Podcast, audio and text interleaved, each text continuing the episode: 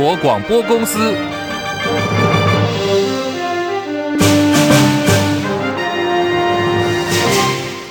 大家好，欢迎收听中广新闻，我是黄丽凤。有关数百万劳工权益延宕七年多的最低工资法，今天在立法院上演了表决大战。民进党挟带人数优势反对蓝白黄在野政党的修正动议版本，最后呢是按照了民进党团的修正动议条文顺利三读过关，将基本工资订定程序法制化。最低工资法是蔡英文总统在二零一六年竞选总统时候的承诺，可是没想到是经过了七年多的时间。一直到今天才在立法院三度通过。好，这个条文也明定将消费者物价指数年增率 CPI 列为应该参采的指标，让最低工资法制化，而且不是人治了，避免最低工资的调整受到政党劳资对立的因素影响。违规业者将重罚一百五十万元，也将会公布业者的姓名。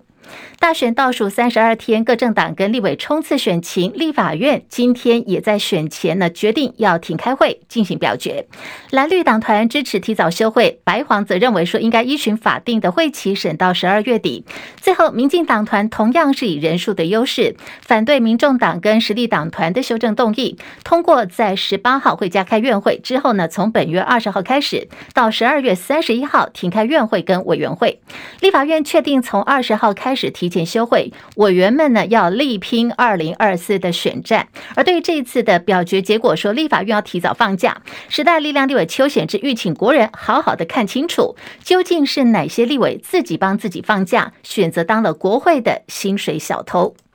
选战进入倒数阶段，国民党总统候选侯友谊昨天举行了国防外交政策记者会，在政策简报当中是放进了他跟美国外交政策专家葛莱仪的合照，也谈到未来将会如何的启动睦邻外交政策。不料这个举动引发了葛莱仪的不满，大动作发文澄清，强调自己并没有表态支持侯友宜，要求国民党跟侯友宜不能够在未经他同意的情况底下就用了他的照片。侯友宜今天为此事。公开道歉，在昨天是因为一个记者会的一个文宣的素材了哈，那素材就用了一个完美的很多的学者的照片做背景嘛，那这是一个外交示意图啊产生的误解，所以特别在这里向葛莱仪致歉。那葛莱仪是我们非常尊敬，在台海局势非常重要，很多的意见。它会引起大家关注以外，它是一个非常中肯，在评论、在建议上，我也很感谢在访美的时候有机会能够和他做交流，我非常的感谢。被葛莱仪抗议哦，侯友谊并不是第一人，大家记得吗？在今年六月份的时候，柯文哲也有类似的情况。当时呢，柯文哲是把葛莱仪分析北京倾向支持有合作过的民众党主席柯文哲，解读呢，说是葛莱仪认为他最能够沟通中国大陆跟美国之间的关系，引发葛莱仪驳斥说：“哎，你的说法是扭曲了。”透过推文要求柯文哲停止谈论他。当时柯文哲的态度很强硬，他反击葛莱仪说：“是你先讨论。”我的，你觉得你有多重要？柯文哲今天举行了交通政策记者会，媒体就问他说：“对于侯友谊啊，因为使用了跟葛莱仪的合照遭到抗议的看法。”柯文哲表示：“美国人比较注重隐私，还有肖像权，有时候呢是双方的文化差异，因为美国人就是这样的，是有他自己的文化，只是有时候跟美国人在交往的时候，常常不小心就踩到地雷。”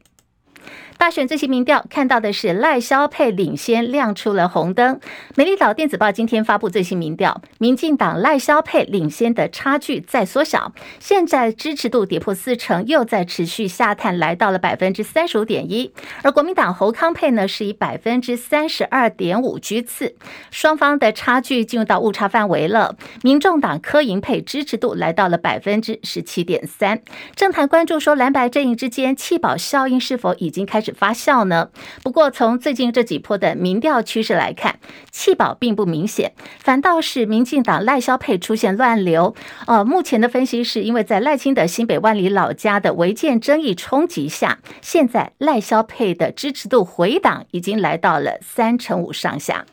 天气方面，锋面通过东北季风增强，北台湾的气温持续下降，台北现在温度二十度。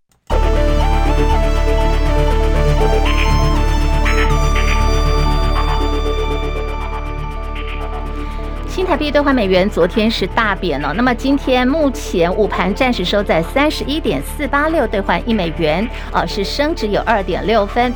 台北股市上冲下斜，今天震荡还蛮大的，现在是小涨了十二点，来到一万七千四百三十点，涨幅呢只剩下百分之零点零七。本来在早上呢刚刚开盘的时候，呃，台北股市呢最高的时候还一度来到一万七千五百二十八点，盘中大涨有一百多点。不过在刚刚有出现震荡情况，还一度翻黑哦。现在是在平盘附近震荡，涨了十一点，来到一万七千四百二十八点，成交量两千六百五十。十七点四五亿元，柜台指数上涨零点六九点，两百三十三点三七点。日本股市上涨二十五点，来到三万两千八百一十七点，涨幅百分之零点零八。韩国股市涨十一点，两千五百三十六点。港股方面上涨一百三十九点，一万六千三百四十一点，涨幅百分之零点八六。大陆股市上海综合指数现在来到了两千九百九十四点，深圳成指小跌十二点，九千六百一十九点，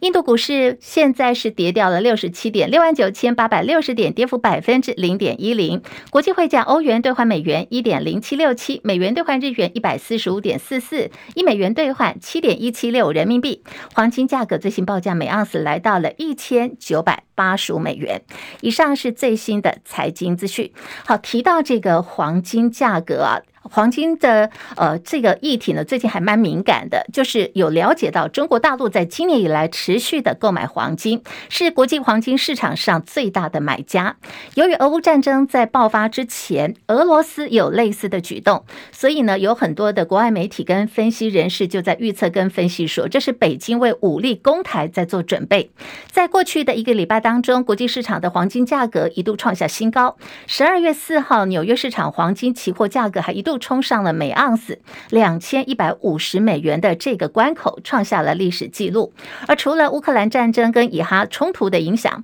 媒体也说，中国大陆也是黄金价格创新高的背后推手。德国新闻网站 NTV 就分析说，大陆囤积黄金，或许是在为。攻打台湾在做准备，而彭博社也报道说，光是在今年的十月份，大陆央行就买进了二十三吨的黄金。目前，大陆官方黄金的储量已经来到两千两百一十五吨，超过了拉美还有非洲跟印度的总和。报道也引述新加坡的黄金交易商的说法，表示现在中国大陆政府目前每个月至少花了至少十亿美元在买黄金。有鉴于中国大陆本身呢，就是全球最大的黄金。生产国，所以面对大陆又大批的在囤积黄金，分析人士看法说，中国大陆很可能是拥有秘密金库，实际的黄金储备远远高于官方所公布的数字。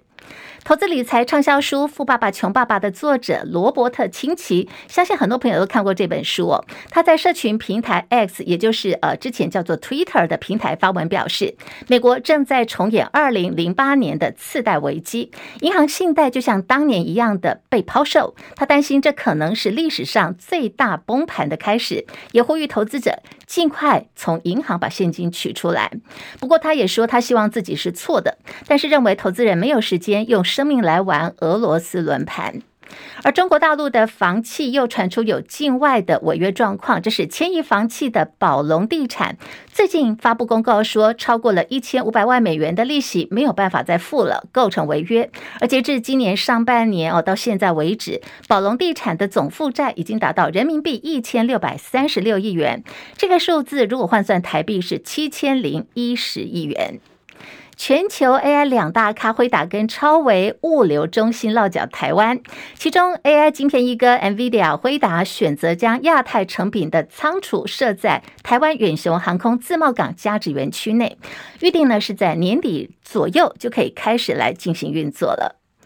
距离二零二四的大选现在倒数三十二天哦，好，现在进入到倒数的决战了。台北凯达格兰大道路权就成为兵家必争之地，朝野呢都是磨刀霍霍的。最抢手的选前之夜，也就是元月十二号，到底这个场地会被谁抢到呢？开抢时间就在明天的凌晨零点开始。蓝绿党工都形容说，抢路权比抢大巨蛋的门票还要肃杀。来看看在国民党现在的做法，这是台北。市党部主委黄吕锦如表示，他自己做法是。半夜哦不睡觉，亲自到网咖去帮国民党抢凯道场地，要连续抢四天，半夜十一点多，快十二点了，还坐在网咖电脑前面在抢。另外，在侯友谊侯办那一方呢，也在分头抢，最大目标就是选前之夜凯道的场地要抢下来。民进党现在的做法是派人部署在电脑前守候，因为这个场地呢，它是采用线上登记的，手脚一定要快哦，就是手刀要快抢。不过，这个台北市党部的主张茂兰说，他不方便说明细节跟部署的情况。选前之夜的首选，当然，民进党也希望可以抢到凯达格兰大道。其次呢，是民进党中央党部的。北平东路，二零二四总统跟立委选举倒数，大概是剩一个月的时间了。自诩是蓝营总教练的国民党主席朱立伦谈到了选情，他说侯康佩出炉之后，团结蓝军士气，还有地方派系哦，现在有助于立委的选情。估计区立委渴望能够增加十席以上，不分区呢，立委现在的判断是。做十四望十五，因此国民党会以力拼国会单独过半为目标，来实践政党轮替下架民进党。而周立伦也进一步分析，包括在北北基，还有这个选情相对艰困的南台湾。他表示呢，桃竹苗向来都是蓝营的优势选区，中彰投有望拿下比以往多的席次，南高屏也有机会能够破蛋。他说，这次以高雄为例啊，李梅珍到目前为止表现受到地方肯定，虽然。虽然过去曾经失败过、挫折过，而且还有这个论文的争议哦。不过呢，相信在李梅珍这一席，现在国民党是看好的，是有机会、有机会可以拿得回来。来看的是二零二四大选倒数，另外在立法院的国会龙头，未来会有哪个政党拔得头筹备受讨论。外传蓝白明年将共推立法院的正副院长，在立法院蓝白合有可能吗？现在国民党的部分是推出了不分区参选第一名的韩国瑜，而民众党打算要推出同样是不分区参选人榜首的黄国昌。不过，呃，现在在绿营方面就有人跳出来批评说，不应该沦为全。位的交换，对于这个立法院可能会上演蓝白河，黄国昌自己也跳出来说，他说他自己对立法院副院长的位置毫无兴趣，想都没有想过，不要想带这样的风向来造谣，来移转现在的问题焦点。现在时间来到十三点十四分。这次大选呢，抢攻年轻选票，蓝绿白各政党候选也纷纷端出了政策牛肉。国民党总统候选侯友谊更抛出了青年购屋免投期款，引起了广泛的讨论哦。好，在我们这个收看还有收听的朋友，您对这个政策您的看法如何呢？好，我们要来连线哦，资深财经记者张佳琪进一步分析。佳琪上线了吗？是地凤午安。好，台湾房价高，年轻人要买房子真的很不容易哦。侯友谊所提出的就是他主张四十岁以下的青年购屋免投期款，贷款额度呢最高新台币一千五百万元，利息补贴五年。好，加起来看这项免投期款的购屋证件行得通吗？真的能够纾解年轻人买房的痛苦吗？哎，其实这个房这个房市的政策推出之后哦，政府的评价都相当两正面的当然觉得说，哎。不用这个头期款，其实头期款就是卡住年轻买房重要的关键嘛。所以正面的正要买房的人，当然觉得如果不用头期款，可以全贷的话，是相当不错。不过呢，在中介业以及不动产相关人士来讲呢，比较专业的人士会认为，其实这个政策很可能带来相当多的负面效应哦。尤其是一千五百万这个数字，等于为房价做了定锚哦。这个定锚作用对于市场效应以后续要买房子的人来说，可能。会有比较不利的影响。再者呢，这个是借钱，但是借钱是要还的哦，房贷还是要还。啊、不动产相关业者也认为说，如果全部贷的话，那么年轻人必须要精打细算一下。如果借了钱，借了房贷，然后之后这个优惠利率算政府有加码补贴，但是一旦补贴期过后，这个房贷是长达二三十年的，在财务规划方面如果没有做好的话，可能会在呃房贷要本息一起缓的时候。形成财务上面更大的危机，对于这个呃后续的生活品质以及这个家庭的子女教养等方面会带来相当大的影响。不过整体就市场的，如果单纯只回归于交易量这个部分来讲，当然有重重大的每一次政府有重大的优惠政策推出，都是激励房市的很重要的因素。最明显的就是今年的新青安房贷。本来房市在上半年其实是相当疲软的，不过八月新青安房贷上路之后，这个整个房市几乎是满血复活。整个下半年的房市交易在刚性需求之下是非常的热络，使得全年交易量今年看起来，呃，今在今天不动产全联会的这个预估哦，也很有可能全台的成交量可以跨过三十万栋的大这个大关哦。呃，虽然说跟去年相比较，今年房市整体表现稍微还是比较呃，仍前仍然呃是呈现负成长，不过整体来看已经优于他们房仲业的预估了。所以整体来看，这个政策虽然反应两极，不过呢，想要买房子的民众，如果一旦遇有重大的政策优惠出炉，其实还是可以慎重的思考，前提是你要精打细算，把自己的财务规划以及职涯发展做好规划来做阴应。就不会买了房子而形成房奴这个现象了。立凤，好，佳琪留步。现在还有一个讨论点，就是说这次端出来的，他说是呃一千五百万元的贷款额度嘛，开始就有人担心说，哎，这个会不会就是一个天花板？最高房价以后变成一千五百万？如果真的是用这个价格来看的话，现在有哪些区块哦，有可能买得到一千五百万？其实一千五百万哦，目前买看起来在大台北地区都相当的困难。台北市剩下少数几个区域的呃老旧的公寓可以买到。那么新北市来讲，其实就今天在不动产群联会的记者会，新北市的这个。房仲公会的以上也有讲，现在新北市许多的房价，呃，每平的单价都已经上看到七字头了，等于已经到了这个台北市的水准了。因此整体来看，一千五百万要在大台北地区立足，确实是有一点辛苦的。民众可能只能从公寓或者是说比较呃年份久一点的老房子来先下手。不过对于需要居住、想要成家的人来讲，以交通线拉长来换取这个房价比较低，或者是说稍微以这个陈旧的老房子做第一步的安家立业的优先考量，会是一个选择。之后再来考虑换房子。不过整体的房仲业倒是呃比较担心的是，如果一千五百万做一个定锚作用发酵的话。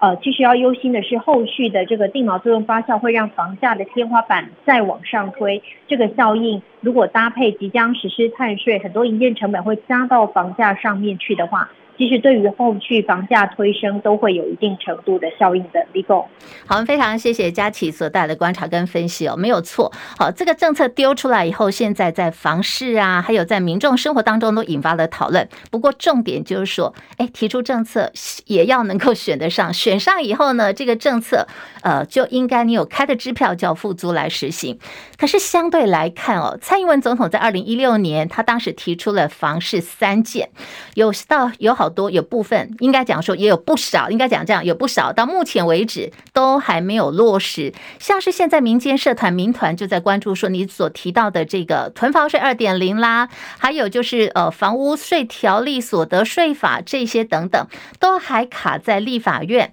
租金抵税改革三读也还没有完成。好，这么多的东西还有。条文呢有待协商，你到现在呢国会临时，如果你就抽腿的话，再加上立法院在今天又表决通过说，从十二月二十号开始，他们要提前要休假放假了，要先去拼选举，等到选后再来开呃这个立法院的院会，到时候相关的法案再进行讨论。这时候民团就在担心说，这些法案如果因为法案届期不连续，全数归零烟消云散，就只能够等待下届重新再来。质疑说所谓的囤房税二点零。啊，还有租金改抵税改革三读，这些是在骗选票吗？呃，所以就强调说，选民的眼睛，大家是雪亮的，大家都在等着看哦，看到立委的相关表现。而国民党今天也开了记者会，点名民进党总统候选赖清德的竞选总干事，有钢铁之称的潘孟安跟媒体大亨密会。怀疑说，哎，选在这个时间点是很不单纯的哦。难道选前三十天乌贼战要来了吗？特别是立委候选张思刚说，在这个选前呢，潘孟安也就是赖清德的总干事，然后呢，夜会媒体，我很好奇，在这密会过程里面有没有说了什么？还是潘孟安有没有对媒体来进行一些施压？还是对媒体呢来进行一些指导的动作？因为过去呢，民进党就利用《镜周刊》的内容，来去做选举的操作，来打击高虹安，让人不禁怀疑相关的事情是否会 copy，是否会重演。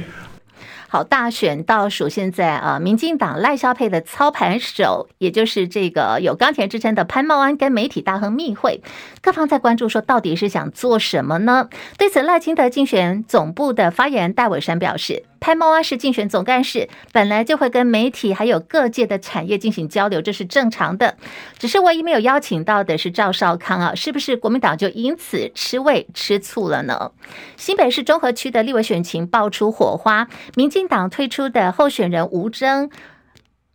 跟这个政治评论员李正浩等人今天到新北地检署按铃控告国民党的立委参选张志伦跟团队成员加重诽谤，违反了选罢法。那么吴征他的看法是呢，张志伦有系统性的泼脏水哦。不过现在相关的这个部分进入到司法程序了，以及在这个新北市中和区的立委参选人张志伦这方有他的看法，这个部分的争议呢，有待后续的观察。台铁公司还没有建立台铁工会，已经预估在明年恐怕有两千到三千人可能会退离，甚至有高达一成是属于行车安全的关键人力。台铁局表示，积极研拟加速铁路特考的报到训练，提早办理台铁公司从业人员的甄试，希望可以赶紧招募禁用部分工时人力等六大人力的领补措施来做补足。有最美周芷若之称的五十七岁女星周海媚，被大陆网友爆料说她在北京过世了，媒体就展开求证工作。不过打电话给工作人员，电话被挂断，让外界就一直悬着一颗心。从昨天晚间到今天，那么在今天白天开始，陆续有人在发文辟谣，这是《新京报》的记者转述知情人士的消息说，周海媚现在呢是处于昏迷的状态，人在医院治疗当中，并没有所谓离世的情况。也强调说，姐姐呢一定会健健康康，早日康复，上天会舍不得的，希望大家能够放心，也能够帮周海媚集气跟加油。另外是女星杨丞琳，最近这几年把她的事业重心移到了中国大陆。日前在河南郑州开演唱会的时候呢，她说：“哎，你们已经有些名声了，爱骗人的事情，一句话是开玩笑的一个性质。不过她说到了河南人爱骗人，呃，这句话就引发了这个河南当地民众的不满。尽管第一时间杨丞琳道歉了，可是风波继续延烧。最近大陆网友呢更把这个怒火延伸到杨丞琳的歌手老公李荣浩的身上。而整个争议事件已经发展到第四天了。到目前为止，李荣浩并没有现身，也没有发声，也引发了讨论。您知道吗？明年大概有半个地球都要进行大选，除了台湾在明年元月十三号有总统大选跟立委选举之外，美国总统大选也即将在明年的十一月五号举行。根据法国外贸银行的一份调查显示，地缘政治风险将会是明年全球经济跟市场所面临到的最大威胁。而美国在十一月，明年年底呢要举行大选，共和党初选首轮投票是在明年的元月十五号会先举行。这些民调看到，前总统川普在所有争取共和党提名的候选当中是遥遥领先的。现在川普的支持率达到的百分之六十一，然后呢是佛州州长迪尚特跟前南卡罗来纳州的州长海利各自都有获得百分之十一选民的支持。